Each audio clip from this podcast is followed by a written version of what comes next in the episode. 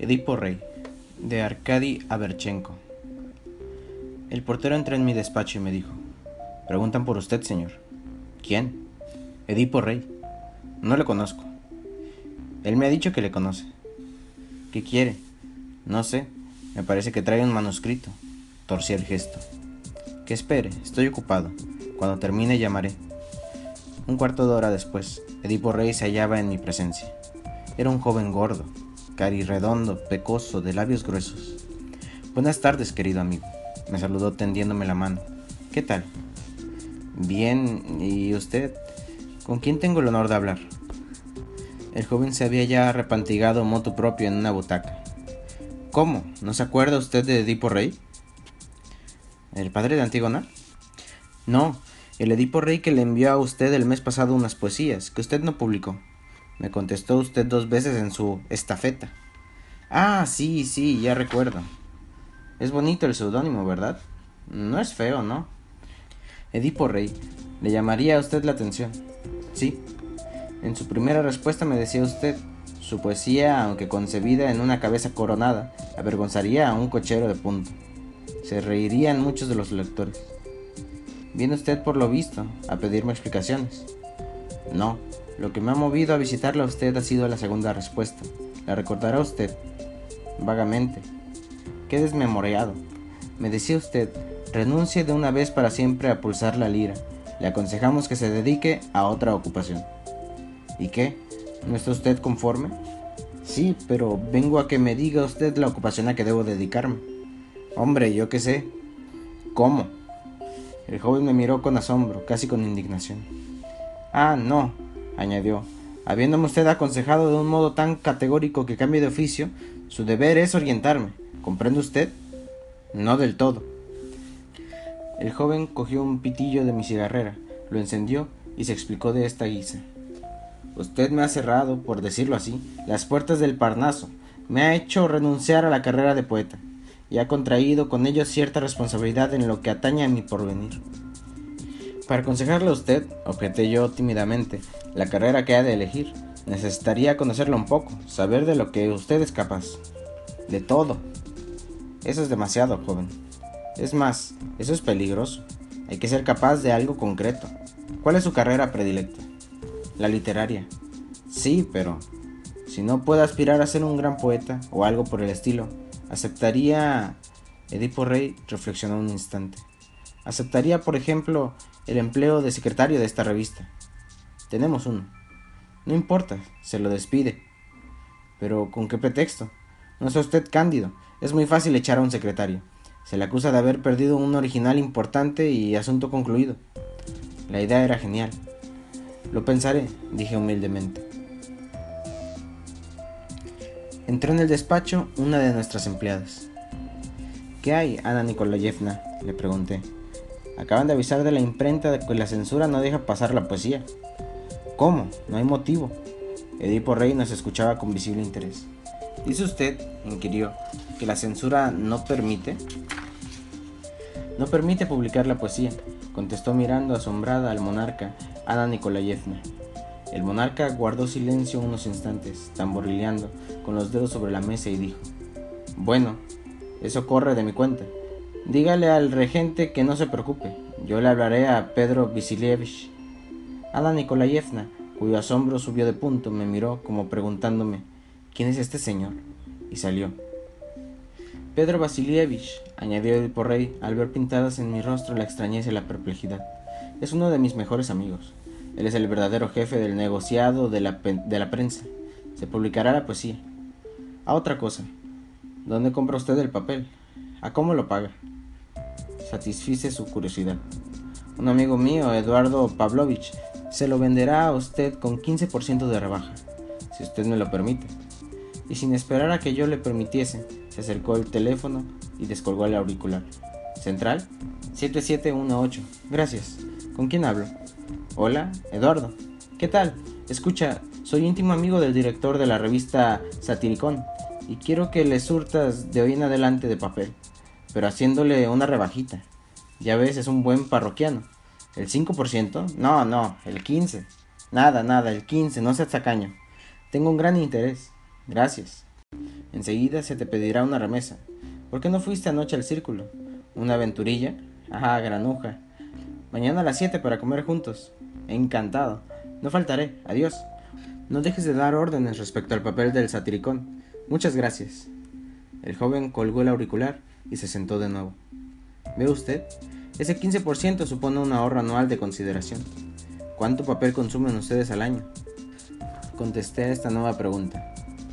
El ahorro asciende pues a 5.000 rubios, o sea, a 50.000 rubios cada 10 años, a 500.000 cada siglo. Incliné la cabeza bajo el peso de aquellas cifras, turbado como un criminal ante un juez implacable. Edipo Rey se había sentado en mi sillón y tomaba notas en su carnet. Veo que no tienen ustedes anuncios de bancos. Los bancos, repuse, nos anuncian en las revistas satíricas. ¿Por qué no? El del Estado lo comprendo, pero los particulares, el de la Siberia, por ejemplo, pero usted, con su permiso. Nueva conferencia telefónica. Central 12114. Gracias. El Banco Siberiano. Quisiera hablar con el director. ¿Eres tú, Miguel? ¿Qué tal? ¿Cómo van los negocios? A pedir de boca, ¿verdad? Un magnífico dividendo. Me alegro. ¿Qué? ¿Una excursión a las islas? No puedo, estoy muy ocupado. Que os divertáis. Oye, tengo un favor que pedirte. Envía mañana un anuncio al satiricón. El director es mi mejor amigo y mi interés en que se le complazca es grandísimo. ¿Que no le dais nunca anuncios a los periódicos satíricos? No importa, no hay reglas sin excepción. Nada, nada. ¿Cómo? 500 rublos la página. ¿Una rebaja? Pero si es muy barato. Abre una rebajita, dije a media voz. El joven volvió la cabeza y me dirigió una mirada de, de reproche. Hace usted mal en ser tan blando con estos sacos de oro. Eh, tú, libro mayor. Te rebajamos el 20%. No te quejarás. ¿Qué? ¿Que le dé las gracias al director? Bueno, adiós. Edipo Rey colgó el auricular. Me encarga que le dé a usted las gracias. No hay de qué, respondí modestamente. ¿Ve usted? Mañana mismo le traerán el anuncio. ¿Podrá insertarse en este número? Desde luego. Luego de tomar otra vez asiento en mi sillón, el joven cogió otro pitillo de mi cigarrera y lo encendió. Yo no sabía ya a ciencia cierta cuál de nosotros dos era el director de la revista. ¿Y de sus colaboradores qué? ¿Cómo andan ustedes? Bien, contesté no sin timidez. Nos envían originales con frecuencia, escritores muy distinguidos. Por ejemplo, nombré a, nuestros principales colaboradores. ¿Y Korolenko? interrogó severo mi interlocutor. ¿Korolenko no escribe en el satiricón? No, no escribe nunca en los periódicos satíricos. Es preciso, no obstante, que escriba en el nuestro. No creo que sea fácil conseguirlo. De eso me encargo yo. Hay que publicar cosas suyas, aunque sean de poca monta. Lo importante es su firma. De lo que se trata es de que figure entre los colaboradores del periódico. Voy a telefonearle. Debe estar en la redacción de La riqueza rusa, que dirige él, como sabe usted. Tenga la bondad de buscar en la lista el número del teléfono, pues no lo recuerdo. Obedecí. 447-11. Gracias. ¿Central? 447-11. ¿La riqueza rusa? Que haga el favor de acudir al aparato Vladimiro Ignatich. Korolenko se llama Vladimiro Galaktionich, permití observar. ¿Sí? Como yo le llamo siempre por el diminutivo, Volodia. ¿Con quién hablo? ¿Eres tú, Volodia? ¿Qué tal, querido? Siempre escribiendo, ¿eh? Como el boyardo de Punchkin. Escribes toda la noche con tu palma impregnada de venganza. Debías escribir algo ligero, chico. ¿Que no te sería fácil publicarlo? Yo me encargo de la publicación. Te lo publicaré en una revista satírica cuyo director es íntimo amigo mío. ¿Cómo? Desde luego, podremos hacerte un anticipo. ¿Qué? ¿Tienes un artículo inédito? Magnífico. ¿700 líneas? Es demasiado, pero no importa, podremos acortarlo un poco, ¿verdad? Bueno, mándanoslo enseguida. Y si nos gusta, ¿que me esperáis mañana? Bueno, procuraré ir. Adiós.